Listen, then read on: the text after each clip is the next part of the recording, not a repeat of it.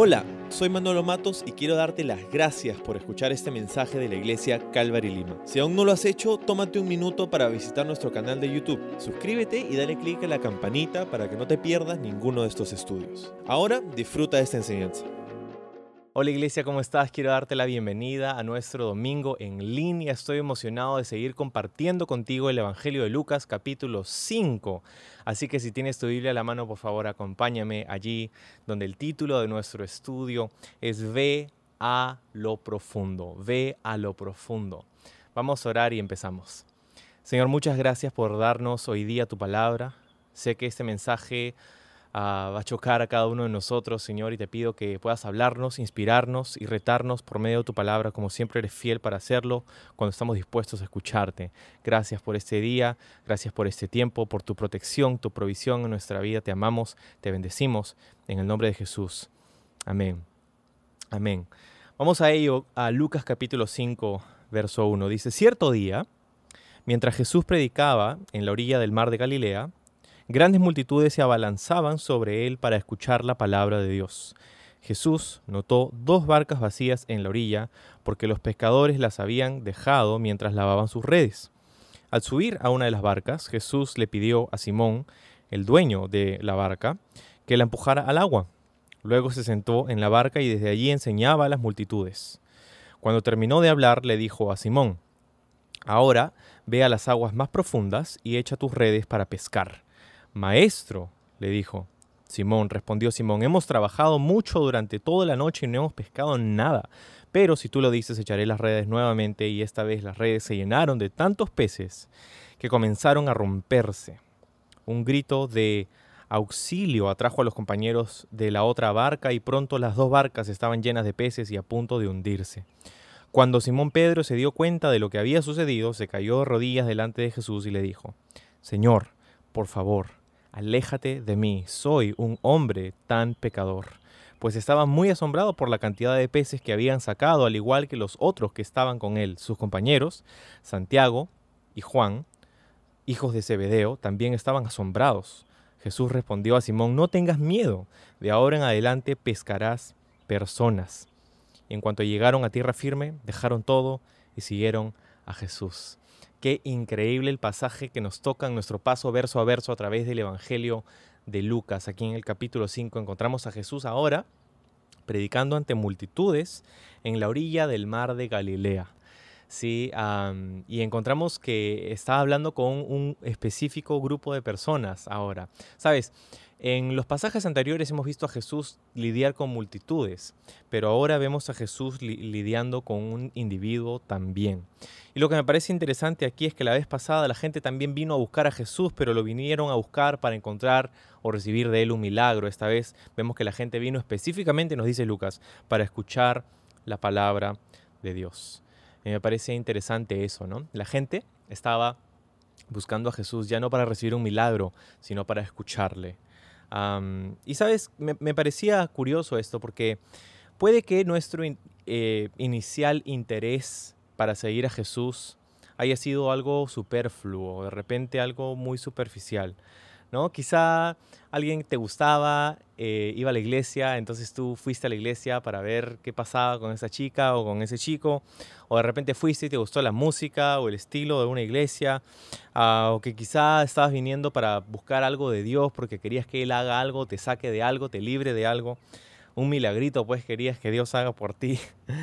Pero a medida que vas conociendo a Dios, como lo, como lo que sucedió con esta multitud, tu motivación para seguirlo cambia. Y, de hecho es un poco el tema de este pasaje. Vemos a Jesús hablando con una multitud, pero el enfoque no está en lo que enseñó ese día, sino en lo que sucedió en su interacción para con una persona que se llamaba Simón. Vamos a hablar un poquito de él ahora. Eh, Simón era un pescador y nos dice que estaba en el mar de Galilea. ¿Sabes? El mar de Galilea en la Biblia tiene varios nombres. En el Nuevo Testamento ah, se le llama el mar de Galilea, que también es conocido como el mar de Tiberias o el Kineret en hebreo, que significa arpa, por la forma que tiene este lago. Ah, pero Lucas, a través de su evangelio, lo llama literalmente el lago de Genezaret, el área donde se encontraba este sitio, este lago. No es un mar, no es agua salada, es agua dulce, es un lago. Y ahí estaban pescando a Simón y el resto. que de los que encontramos en este pasaje. Entonces, curioso pues que Jesús dice que le pidió a Simón, el dueño de la barca, que empujara la barca al agua. Lo que estaba pasando es que él estaba en la orilla y había mucha gente y ya no se daban abasto. Jesús no podía ser escuchado por todos. Así que lo que hace Jesús muy inteligentemente, obviamente, es que va y se va a parar sobre una barca para enseñar desde allí a la multitud. Y es lo que está ocurriendo. No sabemos cuánto tiempo Jesús ha estado enseñando. tiempo considerable, una hora, dos horas, no sabemos exactamente. Pero después, ¿no? Después encontramos que cuando termina de hablar en el verso 4 le dice a Simón, oye, Ve aguas más profundas y echa tus redes para pescar, lo que es interesante y un poco difícil de escuchar para Simón, pescador. Ahora, un año antes, Andrés, el hermano de Simón, había escuchado a Juan el Bautista hablar acerca de Jesús y decir, Él es el Cordero de Dios. Él va corriendo y se lo cuenta a su hermano. Y ambos deciden comenzar a seguir a Jesús. En el Evangelio de Juan, por ejemplo, se nos dice que en ese momento, un año atrás de este episodio, eh, cuando Simón conoce a Jesús, él lo mira y le dice Jesús a, Simón, tú no vas a ser llamado Simón, sino que te voy a llamar Pedro o Cefas, que significa piedra, piedrita, Rocky. Entonces, ese va a ser tu nombre ahora. Ahora, en Marcos capítulo 1 y en Mateo capítulo 4 encontramos que Jesús ya les ha dicho a ellos que les sigan y que Él les haría pescadores de hombres y que, y que es más, que dejaron sus redes y lo siguieron. Esto sucede antes de que Jesús sane a la suegra de Pedro, pero aquí esto sucede después. Este episodio es después de un año más o menos que Pedro y los demás pescadores de Galilea han tenido interacción con Jesús, saben quién Él es y ahí están. Él no es una persona desconocida para ellos. y sabes, me parece curioso porque muchas veces pensamos que el proceso en el que estos estas personas se convierten de, ser personas regulares, comunes y corrientes, a ser discípulos de Jesús, sucedió como que de la noche a la mañana y no fue tanto así. Em, Jesús había estado enseñando, sanando, invitando a sus seguidores a un entendimiento más profundo de los planes de Dios para sus vidas. Pero un año después aún estaban allí pescando y Jesús estaba siendo muy paciente con ellos sacándolos de su mundo y llevándolos hacia el suyo, hacia el mundo de Jesús, hacia los planes de Dios. Sin embargo, ellos ahora entenderían algo muy importante, la diferencia entre el fracaso y el éxito. y, una, y una serie de otras lecciones importantísimas que vamos a ver en los próximos minutos. Entonces le dijo Jesús, ve a aguas más profundas, echa tus redes para pescar. Esto sucede pues temprano en la mañana porque los pescadores estarían fuera toda la noche típicamente y regresarían muy temprano de mañana para descargar y vender la pesca del día y luego lavar sus redes para hacerlo todo de nuevo el día siguiente. Entonces el día para ellos ha terminado, el día de trabajo ya terminó y no ha sido un buen día. no han pescado nada. Ahora Jesús lo que les dice aquí es algo para ellos completamente ridículo. Y ellos lo saben, pues, porque ir a la profundidad del lago nuevamente y echar sus redes. Número uno, no se hacía esto durante el día, se hacía durante la noche. Y número dos, estaban cansados. Y número tres, habían intentado hacerlo toda la noche y nada. Jesús, entonces, les manda que hagan algo interesante. Jesús los ha llamado a ser pescadores de hombres y ellos debían aprender que si iban a tener éxito, sería porque ellos serían obedientes a su palabra. ¿Sabes? Ellos podían haber respondido, Señor, ¿sabes qué? Con todo respeto, Jesús, Maestro, nosotros somos pescadores, tú eres carpintero. Hemos nosotros crecido en este lago, tú creciste en las orillas o en las colinas de Nazaret, kilómetros y kilómetros lejos de este lago. Nosotros nadamos aquí, trabajamos aquí desde hace niños, desde que somos niños. Hemos estado haciendo esto por años y sabemos que hay días así, simplemente no vamos a recibir nada. Señor, nosotros no te decimos a ti cómo hacer tu trabajo. Por favor, no nos digas a nosotros cómo hacer el nuestro. Esta podía haber sido su actitud y sin embargo esto no fue lo que le respondió Pedro a Jesús. Mira lo que le dice en el verso 5, Maestro, Señor, jefe, le dice, hemos trabajado mucho durante toda la noche y no hemos pescado nada. Sin embargo, dice, pero si tú lo dices, echaré las redes nuevamente. Si tú lo dices, echaré las redes nuevamente. Qué increíble esta respuesta. Esta debería ser la respuesta de todos nosotros como discípulos de Jesús hacia Él. Si tú lo dices, yo lo creo. Si tú lo dices, yo lo hago. Esa debería ser nuestra disposición, nuestra fe para con la palabra de Jesús. Toda mi experiencia, toda mi educación, todos mis sentimientos, los hago a un lado al escuchar tu dirección, tu palabra, tu voz. Si tú lo dices, yo lo creo. Bueno, eso es lo que hizo Pedro y esta vez, dice el verso 6, las redes se llenaron de tantos peces que comenzaron a romperse e incluso llevaron a otros y no había espacio suficiente para la pesca de ese día. Imagínate eso, ¿cómo sucedió eso? Jesús estaba haciendo uso de, sus atributos divinos, quizá eh, su omnisciencia, saber que en ese momento habrían peces o diciéndole a los peces en ese momento, oye, chicos, es su hora, salten a la red, ¿verdad? cuando Pedro se da cuenta de lo que pasa, lo que ocurre aquí, él dice que cae sorprendido y de rodillas delante de Jesús y le dice, Señor, aléjate de mí que soy un hombre pecador. ¿Sabes? Quizá pensarías que esta respuesta era un poco desproporcionada a lo que había ocurrido. Después de todo, no estamos hablando, Pedro, pues, este, de, de pecado, estamos hablando de pescados, ¿no? Que te comiste una S, Pedro, ¿qué pasó? Soy un hombre pescador, es lo que le quisiste decir, ¿verdad? No, le dijo Pedro, soy un hombre pecador, sin S. Pecador, tengo pecado, aléjate de mí. ¿Qué crees que hizo que Pedro respondiera de esta manera ante lo que acababa de ocurrir? Que de una manera quizá no tenía mucho que ver con el pecado, ¿verdad? ¿Qué tenía que ver esta respuesta con lo que acababa Pedro de observar? Y es que en realidad tenía todo que ver, tenía absolutamente todo que ver, porque eso es exactamente lo que Jesús estaba tratando de, a lo que Jesús estaba tratando de llegar. ¿No? Em, Pedro se está dando cuenta de que Jesús es mucho más de lo que él se imaginaba. Porque este es su territorio. Es lo que él conocía. Esto no debería estar sucediendo. No solamente el asombro de, ver peces y todo, y lo que eso significaba para su economía y para su día, sino que también de ver lo que Jesús, de lo que Jesús era capaz de hacer y hacer por él, que no merecía. Hay unas lecciones increíbles para nosotros aquí, por ejemplo, este era el área en la que Pedro podría estar más confiado quizá, y sabes, a veces las áreas en las que tenemos más confianza en nosotros mismos son a menudo las áreas en las que más debemos aprender a confiar en Jesús. Porque en el momento en el que crees que has resuelto las cosas, que no necesitas ayuda, que lo tienes todo bajo control, ese es el momento en el que te metes en problemas. Pedro falló en esta área de, en la que más confiaba en sí mismo y Jesús tuvo que dejar que Pedro fallara en el área en la que más confiaba en él mismo. Soy pecador. Pedro estaba asombrado y no porque Jesús haya hecho un gran truco para impresionarlo, sino porque se da cuenta de que esto es la gracia, el favor y la bendición de Dios mismo en la persona de Jesús para consigo, para su vida. Y dice, no me merezco esto.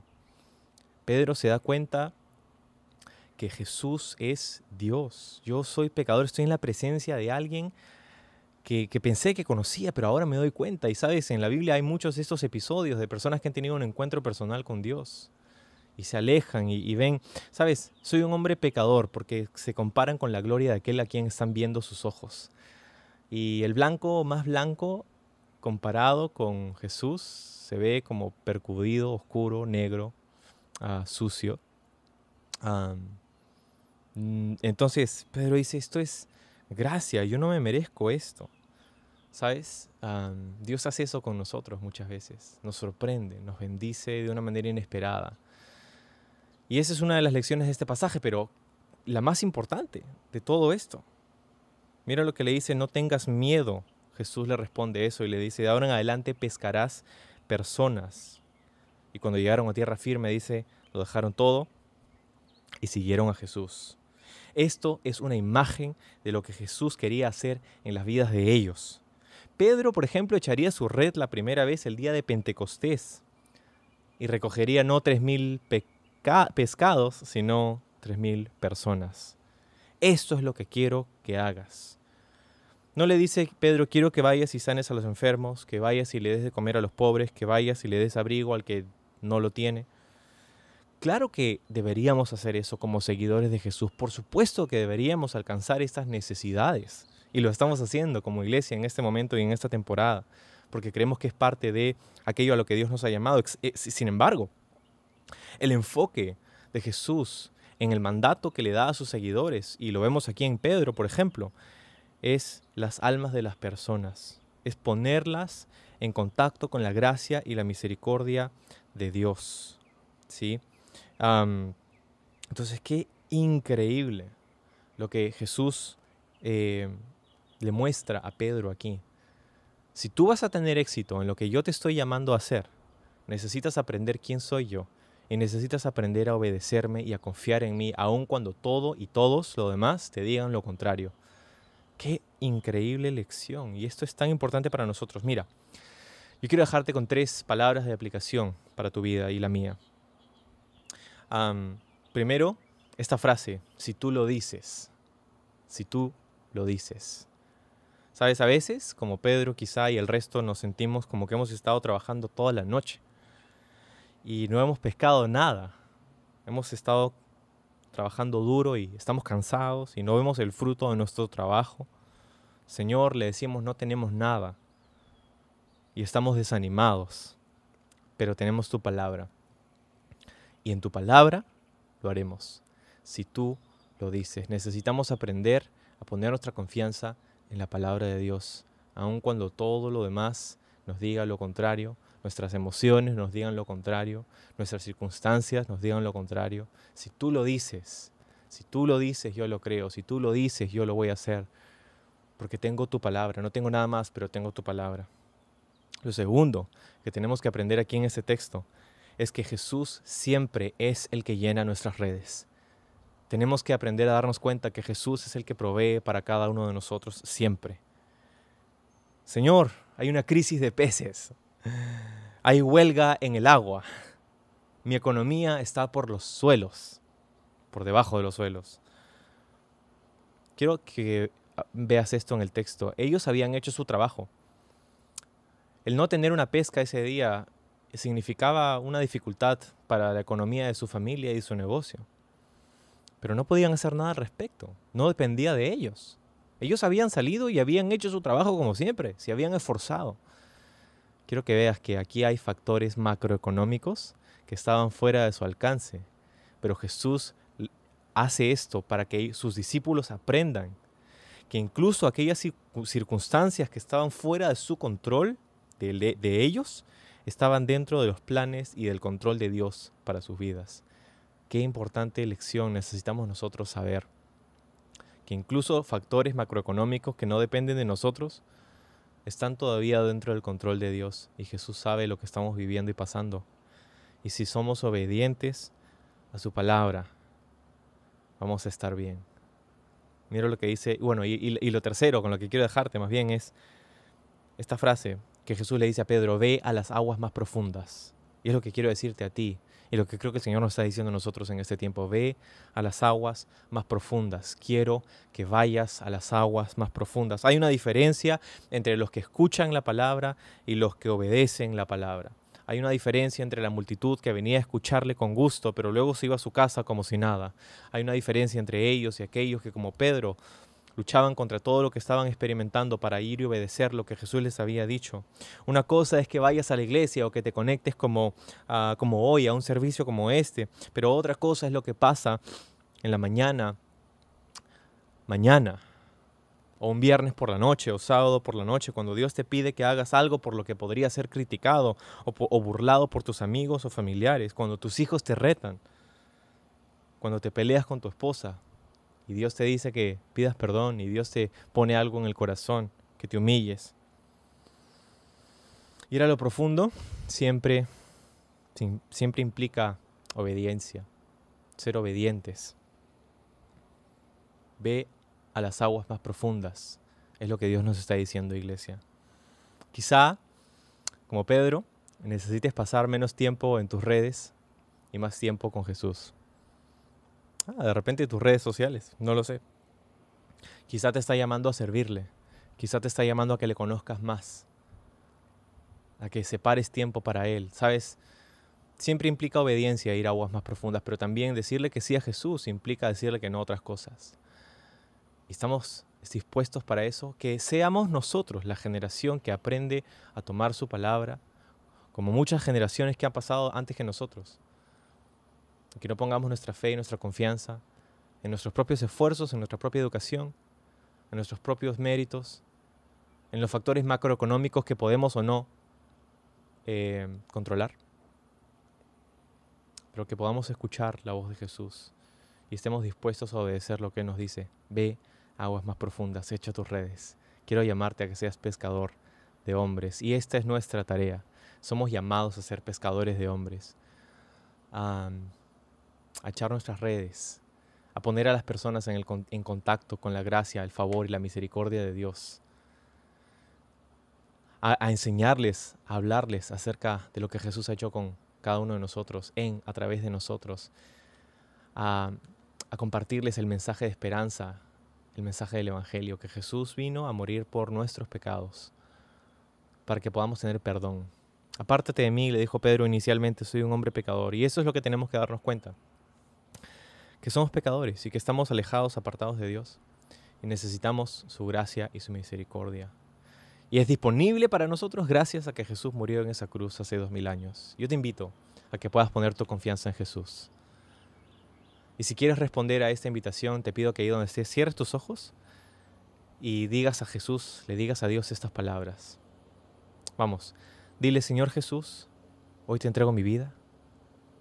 Sé que hay muchas cosas que me pueden incitar a lo contrario, pero quiero seguirte. Quiero confiar en ti. Si tú lo dices, yo lo creo. Ante tu palabra echaré mis redes. No importa que esté cansado, agobiado, preocupado, ansioso. Quiero confiar en ti. Gracias por morir en la cruz por mis pecados y por ser quien llena mis redes cuando más lo necesito. En ti confío, lléname de tu espíritu. Gracias por perdonar mis pecados. Me arrepiento y vengo a ti en fe. En el nombre de Jesús. Amén.